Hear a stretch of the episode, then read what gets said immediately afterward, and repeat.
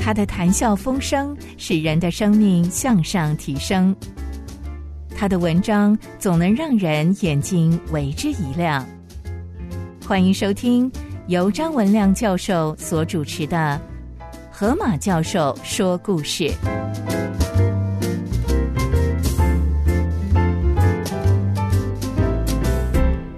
我是张文亮，今天要分享的题目是阿司匹林的故事。我们都知道，阿司匹林帮助了许多人，在第一次跟第二次世界大战，还有后来的战争，因着有阿司匹林，许多人的生命被挽救回来。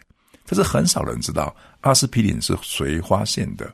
其实阿司匹林是来自于一个牧师的发现。那这个牧师不止在啊牧会上，在圣经上非常的忠于上帝，更重要的是，后来在后世对他所了解，就是他是。阿司匹林的发现者，以下来分享这个故事。十八世纪，英国牛津大学有一个属灵的大复兴，是由上帝的仆人卫斯理所点燃的。这个属灵的大复兴影响了欧美的两岸，引领着许许多多的人信主。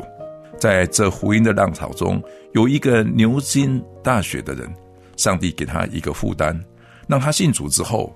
让他去照顾华人照顾的老人跟穷人，所以这位年轻人他想成立一个教会，就是专门照顾老人跟穷人的弱势教会。他后来果然当了牧师，他设计活动聚会之后，带老人到草地上去打锤球，这个也就是锤球这个运动的开始。他带着失学的孩子去读书，晚上的时候，他带着年轻人用。望远镜来看星星，他深得在地百姓的敬重，因此还选他为在地法院的庭长，因为他们相信他是一个判断公平或是公平判断的人。但是这位牧师，他给后世留名的事迹，不是他的牧会。不是他带年轻人去看星星，也不是他带老年人去打锤球，而是他用杨柳的树皮去治疗在地流行的传染病，开启了瘟疫治疗的药剂学。在我们现在是非常非常重要的，就是药剂化学的开始。他制造了普世最广用的药品阿司匹林，只是现在很少人知道。阿司匹林是来自于一位牧师的发现。这个牧师的名字 Edward Stone，生于一七零二年，安息于一七六八年。以下来介绍这一位教会里任职的牧师如何能够发现能够帮助普世最多人流行的药物阿司匹林的故事。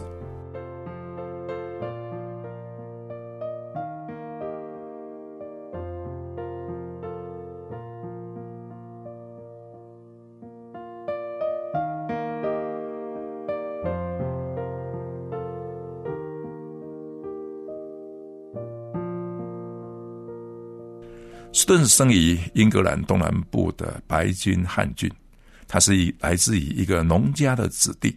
该郡是位于伦敦的郊外，早期是许多贫穷人住在那个地方的。一六零一年，英国的女王伊丽莎白一世，她成立了贫穷法，这是普世第一个社会的救济法，对于穷人发放救济金，并且教育失业者，但是。对于有劳动能力又不肯受教育的人，他给予管束，甚至要抓到狱中去接受监禁。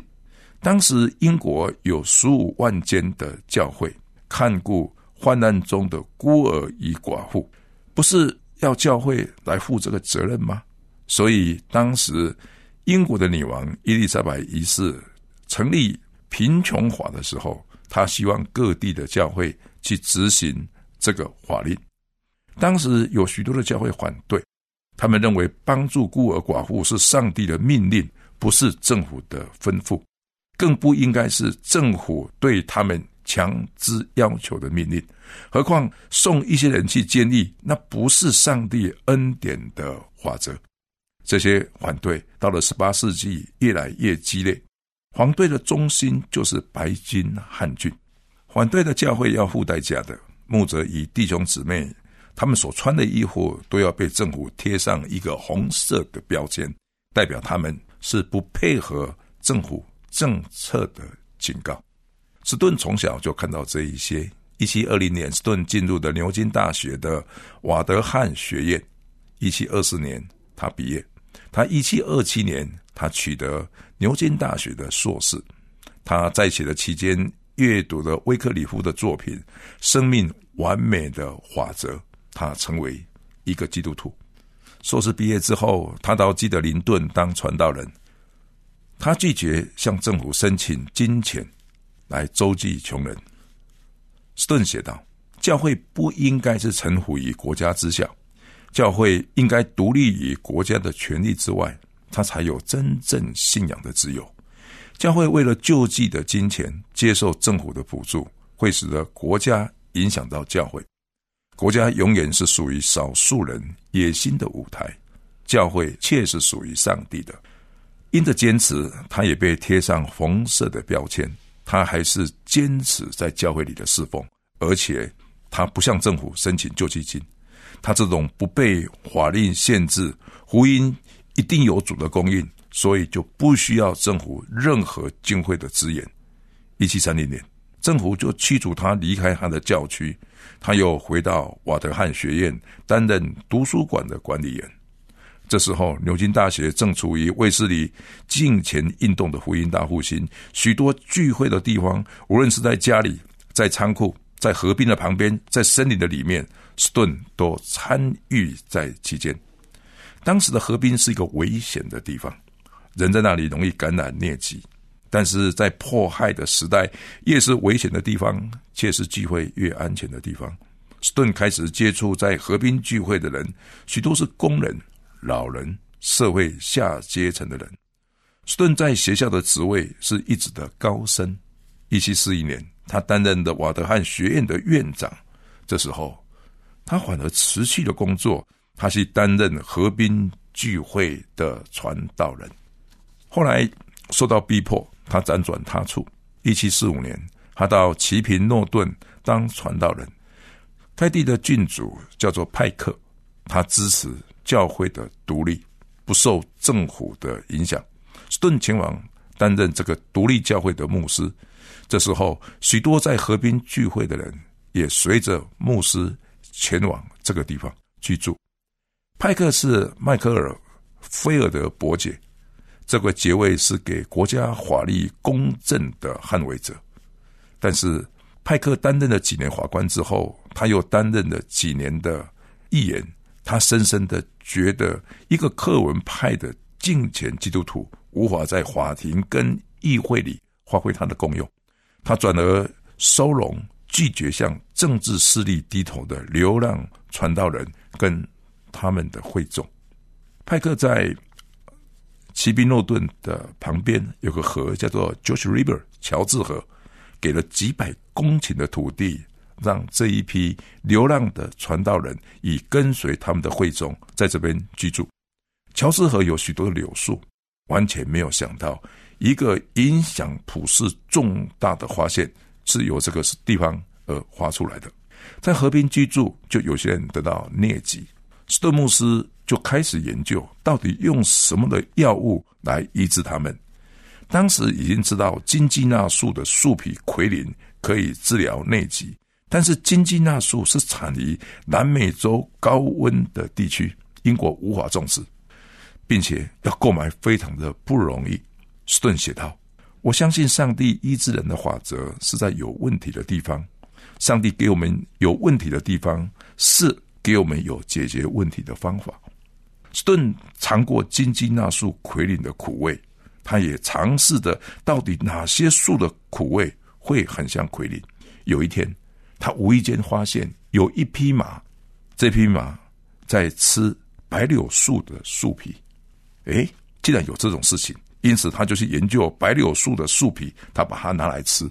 他发现这个苦味竟然跟金鸡纳树的苦味非常的像，于是他持续研究。他原来发现，原来这个白柳树的苦味不止跟金鸡纳树很像，而且是所有柳树的树皮里面最苦的。他认为，也许这个苦，这个像金鸡纳苦味的苦，是最好的药效。他无意间成为一个药物的类人，the medicine hunter。他开始取白柳树的树皮来研制这个药。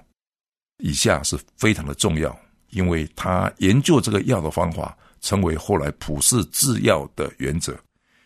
斯顿他把树皮取下来，他先在太阳底下晒了三个月，干了以后，他再来磨成粉。磨成粉以后，他先用自己来做实验，他要吃一点点，还有多久才能够吃一次，会使得他没有头痛、没有发烧、没有呕吐等副作用。他做了几年的实验，再用五年的时间去治疗疟疾的人，他一共治疗了五十个人。他还记录每一位病人的反应，他发现只要吃三点六克的白柳树树皮的粉，并且每四个小时吃一次，效果最好。他不止发现的白柳树的树皮具有药效，更重要的，他发现这种药效要怎么样的去精致它，才能够发生它的果效，而且要多久吃一次，每一次要吃多少，才能够对不。同的病症的病人产生果效，这是一个后来我们的药剂制造学、药剂化学里面非常重要的原则。消息传出，许多的病人都前来，他一生里面他只坚持为五十个人治疗，因为他不确定药效。他把这些成果用手写成手稿寄给英国皇家学会，这个报告才两页。并且字非常的潦草，并且很多字行还混在一起，甚至连他的名字他都拼错。后来成为科学史上非常有趣的一个探讨：为什么斯顿在写出他的报告的时候，连他的名字都拼错？直到目前为止，有一个答案是他不想让别人知道。当然，后来还知道他是谁。那为什么知道他是谁？其实斯顿这位牧师，他不止研究。柳树树皮的药效，他还研究数学，所以他在发表报告的时候，他才发现原来这两个人是同一个人啊，这是非常有趣的。那直到目前为止，不了解他为什么就是不用他自己的真名，OK？但是他总共提了两页，但是那个手稿就是他的手稿。一七六三年的四月二十四日，他又发表了用柳树皮医治疟疾成功的记录，登在皇家协会的期刊上。这篇文章是药剂学发展的里程碑，因为什么？不只是说明这个药有效，更重要的，这里有长期的临床观察，并且它很重要的，它是观察的好久，知道他们的医治的成效，还有要知道安全的服药量，还有要确定用药的确是有效，这建立了。以后一个药要从民间研究上市，要经过有相当长的观察的时间，以研调查病人的数目。从此，柳树皮的干粉立刻成为欧洲治疗疟疾最佳的用药。后来发现，它对于不只是对于发烧、头痛、呕吐是有用的，而且它可以医治气喘、心绞痛。对发烧都非常非常的有效，所以它是非常有效的的一种啊！上帝放在白柳树的树皮之内，百年之后才知道这个药效是来自于树皮中的水杨酸。在十九世纪的末期，一八九九年，德国的科学家能够把水杨酸再萃取出来，而制成药品。这个药品就是阿司匹林。阿司匹林这个字是德文，从两个化学的的单字组成后的单字的第一个字母，把它合并而成的。A 是一个化学药物，后面 S P I R 是另外的一个化学药物，I N 是一个读起来比较好读一点的，就阿司匹林。OK，阿司匹林。那从此阿司匹林也称为普世上。抗花炎药最主要的成分，当时候德国在制造这一个阿司匹林的时候，它的公司叫做拜尔拜耳也后来成为普世非常大的化学制药公司。当时候所制造阿司匹林的这个这个科学家，他因为是一个犹太人，他在打第二次世界大战的期间，他还被纳粹抓起来关。虽然他所研发出来的阿司匹林帮助了成千上万在战场中的战士，非常的感谢主。其实这个整个的研究是带动了我们近代的化学制药。感谢主，现在已经很少人知道阿司匹林的原料的发现者是一位上帝的仆人，更少人知道 Stone 在这一份英国皇家协会药剂化学里程碑的期刊上，他这样写道：潮湿的地方有疟疾，而柳树又适合生长在潮湿的地方。我的发现不只是治疗疾病药物的发现，而是我发现上帝的供应就在。需要的里面，因此荣耀归于主。主耶稣，我感谢你。阿司匹林是目前非常有名的药物，在很多抗花炎的药物里面都有阿司匹林的成分，而这个来自于一个牧师在三百年前以一个他所在的一个疟疾传染病很多的地方，为了帮助他的会友而发现的。他仔细的观察，从一个马在寻找白柳树拿来搅一搅，从这边而获得启示。他自己也像马一样去吃，发现真是苦啊！而这个苦背后是代表着重要的药物的原料就存在这个里面，而且是具有治疗的果效。主啊，我深深的感谢你，因为你真的是把解决问题的方法，解决问题的。最好的方式是放在有问题的地方。我们这位牧师，他在英国皇家协会的期刊上写下这个，他认为最大的发现还不是发现药，最大的发现是发现解决问题的最好的上帝提供的恩典与方法是放在最有问题的地方。主啊，我为这句话来感谢主。虽然我自己也处在一个困难的当中。而且我最近的状况非常的糟糕，但是我想我还是必须靠着主忍耐的走下去，啊，虽然很不想走下去，啊，但是主啊，我只能仰望你，啊，我自己在撰写《Stone》这篇文章的时候，我为他所写的这一段话深深的受到感动。上帝的恩典是放在有问题的地方而来解决。有问题地方的问题，谢谢主，谢谢主，让孩子能够勇敢的走下去，也上帝来祝福，来听这个 Stone Aspirin 的故事的，我亲爱的听众朋友，我这样祷告祈求，是奉耶稣基督的名，阿门。